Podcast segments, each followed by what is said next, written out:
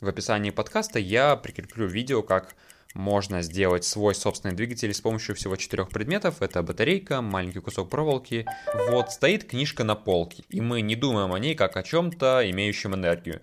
Но в том-то и дело, что она и есть тут, а, и она, главное, совершенно не маленькая. Многие журналисты в свое время писали, что ну, он может реально создать черную дыру. Профессор Уолтер Левин, книгу которого мы и читаем, вот так ответил на этот вопрос.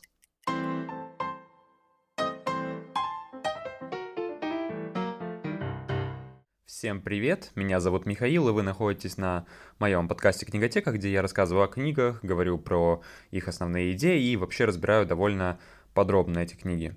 То есть, да, это не тот случай, когда рассказчик доносит основные мысли без сути. Здесь я именно занимаюсь тем, что адаптирую написанное в книге для слушателя, рассказываю об этом более кратко и стараюсь сохранить основную суть и посыл. А, сегодня мы продолжаем говорить о книге профессора Массачусетского университета Уолтера Левина, которая называется «Глазами физика». Я не могу не начать, э, не отметив, что это уже вторая часть по этой книге, и, следовательно, я скажу, что если вы вдруг каким-то образом пропустили первую, что вполне себе возможно, то вот 100% стоит начинать именно с нее. Там я рассказывал о каких-то фундаментальных законах физики, я приводил пример простейших расчетов, рассказывал о грозах, о токе, силе притяжения и измерении расстояния до звезд, ну и еще много о чем.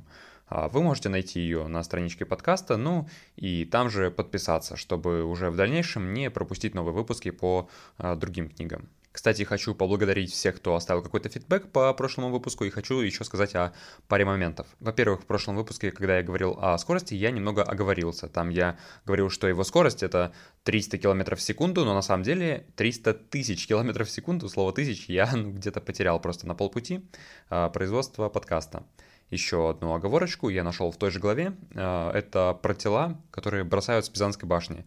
Э, я сказал, что тела брошенные с одинаковой массой прилетят на Землю одновременно. Но на самом деле речь шла о телах именно с разной массой. Э, два тела с разной массой, они прилетят на Землю одновременно, хоть они и упадут с разной силой. Еще хочу сказать спасибо всем пользователям на Пикабу. Там я оформил огромный пост, который даже разместили в официальной группе Пикабу ВКонтакте, что я считаю на самом деле ну, неплохим успехом.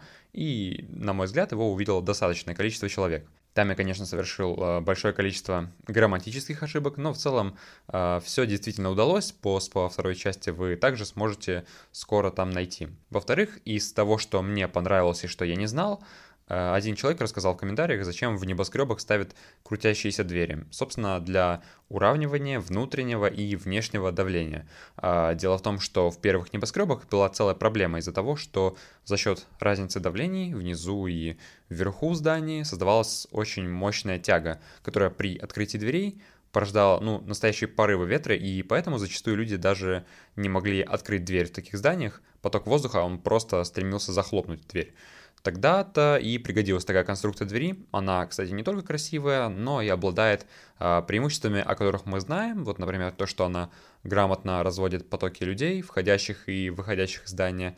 Uh, так и то, что мы не знали. То, что своей конструкцией дверь просто не позволяет проникать в здание сквознякам, ветру, дождю, uh, и тем самым решив проблему разницы давлений. А теперь мы продолжаем говорить об остальных главах в этой книге, и я вас снова приглашаю в увлекательный мир физики.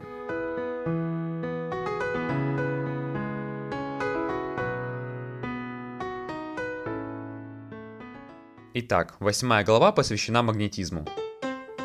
И я еще раз прервусь, скажу, что эта глава написана наиболее странным образом во всей книге. Автор вообще не поясняет почти все моменты, поэтому очень глубоко мы с вами погружаться не будем, а что-то очень сильно упростим. Ну, вот такая вот оговорочка. Вообще, магниты для многих из нас это просто забавная вещица, силу которых можно почувствовать, если поиграться сразу с несколькими из них. На самом деле это все возможно из-за особых свойств магнитов. У них у всех есть магнитное поле, с помощью которого они взаимодействуют с другими магнитными полями, а следовательно и с самими магнитами. И ох, на самом деле это чертовски сложно объяснить.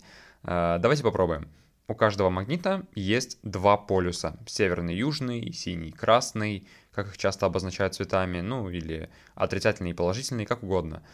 Именно от этих полюсов появляются магнитные поля, то есть какая-то область вокруг магнита, которая будет взаимодействовать с окружающими объектами. Поля образуются по следующему принципу, то есть от северного полюса к южному. Вот представьте такие линии, там стрелочки, которые идут по пространству вокруг магнита.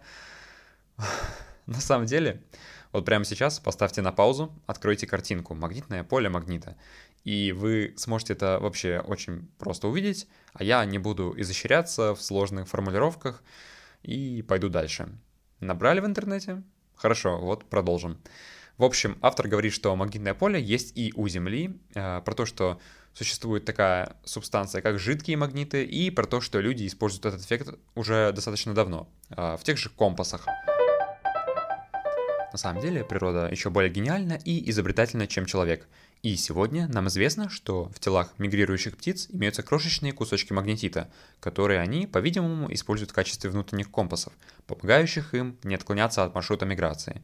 Ряд биологов даже считает, что магнитное поле Земли стимулирует оптические центры некоторых птиц и других животных, например, саламандр, то есть в определенном смысле саламандры и другие животные способны видеть магнитное поле Земли. И вот именно из-за того, что Земля, по сути, и является гигантским магнитом, то есть у нее есть вот эти магнитные поля вокруг, а, исходящие от северного полюса к южному, и мы можем видеть такой эффект, как северное сияние. Ну, как же это связано? А, Все дело в том, что Солнце испускает огромный поток частиц в направлении нашей планеты, и именно магнитное поле Земли воздействует на эти частицы и направляет существенную часть к атмосфере на магнитных полюсах. А, частицы движутся очень быстро, ну, где-то 400 км в секунду, и с такой огромной скоростью сталкиваются с частицами воздуха, и в результате частицы нашего воздуха высвобождают энергию в виде света. Соответственно, именно поэтому мы видим северное сияние на северном полушарии, а те редкие люди, которые живут возле Южного полюса, южное сияние. А, видим их только на крайнем севере или юге, как я и сказал, потому что именно там магнитное поле самое сильное, получается, а, там проходит больше частиц, и мы видим больше появляющегося света. В прошлой главе про электричество мы говорили о такой вещи, как электричество, как ни странно, и разбирались, как оно работает. Однако сейчас мы немного вернемся к этой теме, и я скажу вам, что электричество и магнетизм действительно очень плотно связаны между собой. Еще в 1820 году ученый Ганс Христиан Эрстед а, заметил, что электрический ток, протекающий по проводу, влияет на стрелку лежащего рядом компаса, поворачивая ее по направлению к проводу, и как только он отключал ток, стрелка возвращалась в нормальное состояние, ну, показывал там на север. А, в результате и был сделан вывод, что электрический ток создает магнитное поле, что в свое время спровоцировал настоящий бум а, в области исследования электричества. Через 11 лет, в 1831 году, Майкл Фарадей обнаружил, что когда он проносит магнит через моток проволоки, то в этом мотке возникает электрический ток. То есть, по сути, он сделал обратное. И поначалу даже никто не понял, насколько это важное открытие. И когда Фарадея спросил один известный политик, а имеет ли ваше открытие хоть какое-нибудь практическое применение, тот ответил, сэр, я пока не знаю, но в одном я абсолютно уверен. В один прекрасный день вы непременно обложите это налогом. И правда, сейчас в наше время все работает благодаря этому. Телефоны, телевизоры, компьютеры. А, ведь все электричество, которое мы так активно используем, получают на электростанциях. А как электростанции получают это электричество? И барабанный дроп, да, на самом деле, на самом базовом уровне это электростанции, в которых есть электрические генераторы, которые просто перемещают медные катушки через магнитные поля. И, по сути, да, ничего не изменилось. Это просто делается не вручную. Про энергию мы чуть подробнее поговорим в следующей главе. А Уолтер Левин в своей книге перескочил немножко в смежную область к электромобилям. И что стоит знать, это то, что все электромашины работает с помощью электродвигателя. А любой такой двигатель, ну, то есть это, кстати, не двигатель внутреннего сгорания, который находится в большинстве машин, а именно электродвигателей. Этот электродвигатель работает на таком принципе. Есть ток, есть катушка проводов в магнитном поле, и начинается вращение. По сути, преобразование электрической энергии в энергию вращения. И еще немного про электрический ток. Он есть постоянный и есть переменный. В прошлом выпуске я рассказывал, что есть устройство электрической розетки, и как устроено, то что ток течет из одной дырочки в другую. И на самом деле все немного сложнее, потому что а, если бы ток в розетке был постоянным, то так бы и было, да. А, сколько бы времени не прошло, то ток тек из дырочки 1 в дырочку 2. В наших же розетках всегда идет переменный ток. Это значит, что 50 раз в секунду это правило меняется, и ток будет постоянно менять направление. От дырки 1 в дырку 2, и от дырки 2 в дырку 1. И в конце 19 века разверглась целая война, в которой Эдисон и Тесла убеждали людей, какой же ток имеет больше преимуществ. Эдисон э, топил за постоянный ток, Тесла за переменный. В результате в наше время повсеместно используется именно переменный, так как у него гораздо больше преимуществ по сравнению с постоянным, а в случае каких-то отдельных задач из него можно сделать также и постоянный ток с помощью выпрямителей тока. В описании подкаста я прикреплю видео, как можно сделать свой собственный двигатель с помощью всего четырех предметов. Это батарейка, маленький кусок проволоки, маленький магнит и шуруп, там, гвоздь. И такой двигатель будет совершать 5000 оборотов в минуту. То есть, представьте, каждую секунду будет вращаться больше 83 раз. То есть, очень-очень-очень быстро. Там есть прямо очень простая статейка, которую понять сможет буквально каждый и убедиться в силе связи электричества и магнетизма. Так, а мы наконец переходим в девятой главе, и в ней Уолтер Левин рассказывает про энергию. И я начну с того, с чего и начал сам профессор, с его одной из любимых демонстраций главного свойства энергии, что она не может просто так взяться из ниоткуда, и что все, что происходит вокруг, лишь круговорот энергии в природе. В чем демонстрация профессора? Он находится в аудитории, где по ее центру подвешено на прочной нити тяжелое круглое тело, ну, шар – теперь он берет этот шар в руки и подходит к краю комнаты. Располагает шар у подбородка и без опаски отпускает его. Шар летит к другому концу аудиторию, а затем возвращается к профессору. Он летит, летит на огромной скорости. Профессор зажмуривается и... и ничего. Шар доходит почти до подбородка профессора, а затем снова возвращается к другой стене.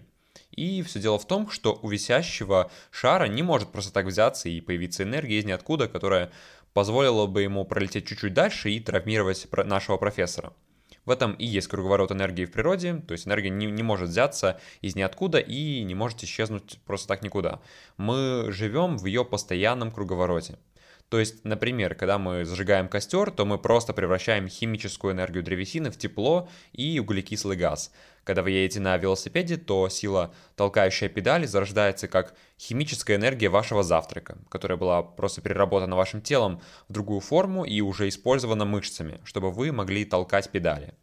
Хорошо, вот с этим разобрались. Это довольно очевидно, а, но есть вот такие преобразования энергии, которые уж не так просто заметить. Сейчас речь пойдет о гравитационной потенциальной энергии. Вот стоит книжка на полке, и это неподвижный объект. И мы не думаем о ней как о чем-то, имеющем энергию. Но в том-то и дело, что она и есть тут а, у этой вроде бы маленькой книжки, а, и она, главное, совершенно не маленькая. В чем же дело? Мы знаем, что сила тяжести всегда стремится притянуть объекту к центру Земли, и каждый объект, который будет падать с некоторой высоты, будет э, набирать скорость, то есть приобретать так называемую кинетическую энергию. Но мы уже знаем, что энергия не может просто так взяться и появиться из ниоткуда. Поэтому э, это приобретение энергии возможно, потому что в это же время падающий объект теряет потенциальную энергию. То есть приобретение кинетической возможно потому, что э, падающий объект теряет потенциальную энергию. А, ровно в том же количестве, что и приобретает кинетическую. А, возьмите книгу с полки пониже, поднимите ее в руке наверх, а, да, и вот таким простым действием вы только что увеличили потенциальную энергию книги, а взамен просто потратили свою энергию тела. Удивительно, как это вообще было обнаружено. Вот э, ведь раньше считали, что тепло это, знаете, такая э, жидкость, такой невесомый, вот есть слово флюид, и, и у него даже было название теплород. Однако в 19 веке Джеймс Джоуль обратил внимание на то, что вода на дне водопада теплее, чем в верхней части, и пришел к выводу, что именно разница потенциальной энергии верхней части водопада и нижней части водопада приводит к появлению тепла. И именно энергия измеряется в джоулях, в честь такого открытия ученого. Человек в день затрачивает около 10 миллионов джоулей каждый день, излучая эту энергию в виде тепла. Ну, или же чуть более чем 2 миллиона калорий. Просто одна калория — это 4 с небольшим джоулей. И вот мы знаем, что человеку в день нужно употреблять где-то, ну, в среднем, ну, повторюсь, в среднем, 2000 килокалорий в день. А, то есть как раз-таки 2 миллиона. Приставка кило, она как раз и означает тысячу, ну, по типу как килограмм, это 1000 грамм, а, килоньютон это 1000 ньютонов, ну и так далее. Кстати, такие простые приставки в наше время настолько используются вокруг, что их вот точно следует запомнить. А, и именно из калорий вырастает ваша фигура, потому что если вы потребляете слишком много энергии, то даже с помощью простой математики будет видно, что за это придется расплачиваться лишним весом. Еще несколько фактов. А, что насчет физической активности человека в течение дня? Вот я такой молодец, убираюсь дома, прыгаю со шваброй и тряпкой и очень-очень устаю. Наверное, я трачу немало энергии и могу не бояться набрать лишнего веса. Э, М, ну как сказать, на самом деле, если вы так думаете, что, то вас явно ждет неприятный сюрприз, потому что та деятельность, которой вы ежедневно занимаетесь, тратит э, просто ничтожно мало энергии, и если вы собираетесь худеть с помощью активной уборки, то ну, у вас просто ничего не выйдет. Э, немного слов автора на этот счет. Предположим, чтобы подняться на третий этаж, где находится ваш кабинет, вы предпочитаете лестницу лифту. Я знаю много людей, которые, поступая так, чувствуют себя настоящими героями, но проведем несложные подсчеты. Допустим, высота этих трех этажей около 10 метров, и вы преодолеваете ее трижды в день. Будем считать, что ваша масса около 70 килограммов. Сколько энергии потребуется, чтобы три раза подняться по лестнице? Давайте не будем мелочиться. Пять раз. Пять раз в день подъем на три этажа. Энергия, которую вы должны для этого выработать, равна mg на h. То есть где m это масса, g ускорение свободного падения, а h это разница высоты между первым и четвертыми этажами. Умножаем 70 на 10 метров в секунду на g, то есть на 10 метров h, и на 5, так как вы делаете это 5 раз в день, и получаете целых 35 тысяч джоулей. То есть, э, по словам Олтера Левина, человек таким способом затрачивает всего 35 тысяч джоулей, в то время как я уже сказал ранее, что э, в среднем человек затрачивает около 10 миллионов джоулей каждый день. Ну, в основном это тепло. То есть, ну, вы чувствуете, да? 35 тысяч и 10 миллионов. Э, сделаем проценты, то есть это меньше половины процента, поэтому о таком способе похудения, как подъемы по лестнице, можно смело забыть. Кстати, мы живем в такое время, что нам можно только позавидовать. А, скажем, вы решили принять горячую ванну, в которой ну, 100 литров воды. Чтобы нагреть воду и повысить температуру на 50 градусов, нужно где-то 20 миллионов джоулей энергии. И в США это обойдется, например, в полтора доллара, а, что довольно-таки немного. Хотя еще 200 лет назад для этой же цели потребовалось бы а, ну, несколько килограммов дров всего лишь для одной ванны. Поэтому то, что мы можем взять, спокойно зайти в душ, включить воду, чтобы погреться по душам, это невероятное счастье. Ну и раз мы заговорили об этом, чуть-чуть расскажу о том, как добывается энергия в современном мире. 80% а, всей потребляемой энергии в мире обеспечивается по-прежнему с помощью ископаемых видов топлива – угля, нефти и газа. И это на самом деле целый вопрос будущего, потому что такие источники энергии крайне неэкологичны и ресурсозатратны. А, постепенный переход на другие источники энергии все еще идет. Вот, например, в Европе вовсю идет а, переход на так называемые зеленые источники энергии, ветер и солнце. А, все потому, что они считаются безопасными, и отношение простых людей к ним, ну, очень положительное. Однако не могу не сказать о проблеме ядерной энергии, а вернее о том, что этот вид энергии в наше время подвержен огромной критике, и многие люди очень обеспокоены им. И да, это все связано с печально известными событиями в Чернобыле, Фукусиме. Это просто ну, два самых известных события. Про Чернобыль недавно так и вовсе выходил одноименный сериал, который только усилил беспокойство людей. Но правда в том, что ядерная энергия гораздо безопаснее и экологичнее всех остальных источников. Все дело в чем? А, топливная энергетика постоянно приводит э, к парниковому эффекту. Топливное это где сжигается а, какое-то топливо, там уголь, нефть и так далее. И от этого парникового эффекта умирает несколько миллионов человек в год. А, а что касается отходов, вот за всю историю США, вот все ядерные отходы, они занимают площадь просто обычного футбольного стадиона, а высоту они заняли бы 6 метров. А, к тому же это все хранится в специальных контейнерах и под наблюдением. Ну и, например, никто не говорит о том, что отработанные солнечные батареи, они гораздо опаснее и объемнее. И, в общем-то, здесь у людей просто есть большой психологический барьер, а, который навеян в связи с историческими громкими событиями, и, в общем-то, он, к сожалению, пока никак не преодолевается. И в описании я, кстати, кину ссылку на свою группу, где я писал об этом пост, и ссылку на TED подкаст, где также рассказывается об этой проблеме. Просто я считаю, что этот вопрос, ну, как минимум, требует какого-то обсуждения. Десятая глава небольшая и посвящена рентгеновскому излучению, или, как они называются на английском, X-rays. Уолтер Левин всю жизнь работает в сфере рентгеновской астрономии, и дальше будет понятно, что это такое. Свет — это электромагнитное излучение, которое мы видим. Рентгеновские лучи — это тоже электромагнитное излучение, но для нас оно невидимо. Про рентгеновские лучи мы знаем из-за приемов врача, где нам делают рентгеновский снимок каких-то частей тела. Это все возможно потому, что кости поглощают это излучение сильнее, чем наши мягкие ткани.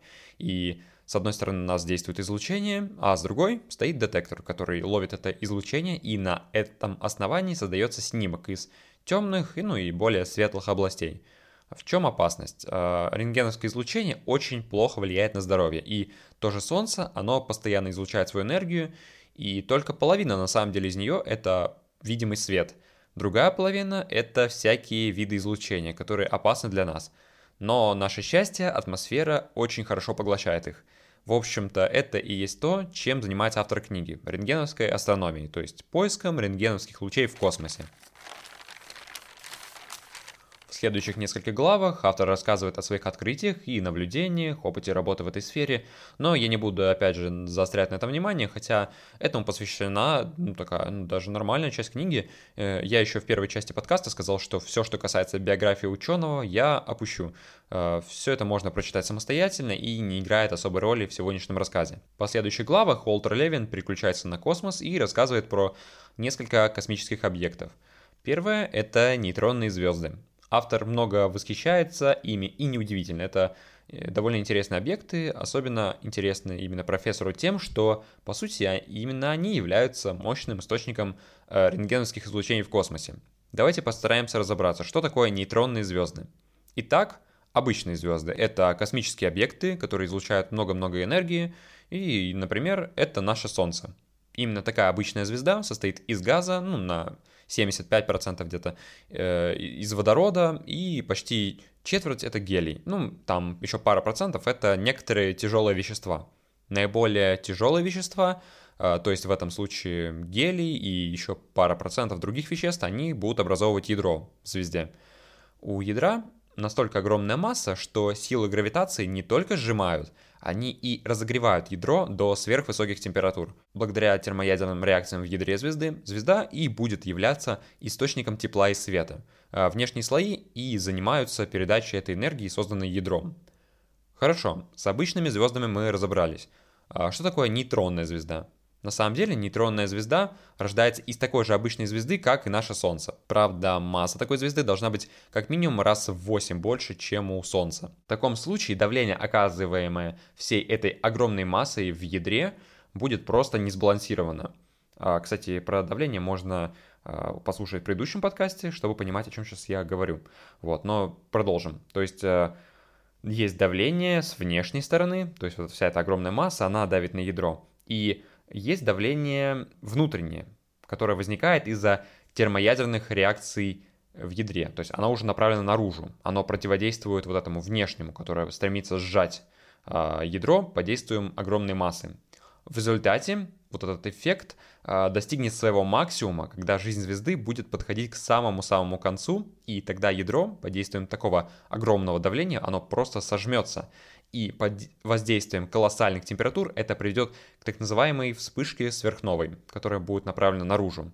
А, собственно, это и сформировалась нейтронная звезда. Теперь все, что пыталось сжать звезду, отскочит и отправится ударной волной в обратную сторону. В результате все внешние слои а, будут отброшены в космос и останется просто ядро, которое обладает массой больше, чем у нашего Солнца, но при этом оно будет иметь диаметр всего ну, километров 20. Это значит, что ее плотность будет ну просто огромная, и, ну, может быть, вы даже слышали, что чайная ложка такого вещества будет весить около 100 миллионов тонн. Звезда будет называться нейтронной именно потому, что в ней протоны и электроны будут объединяться в нейтроны.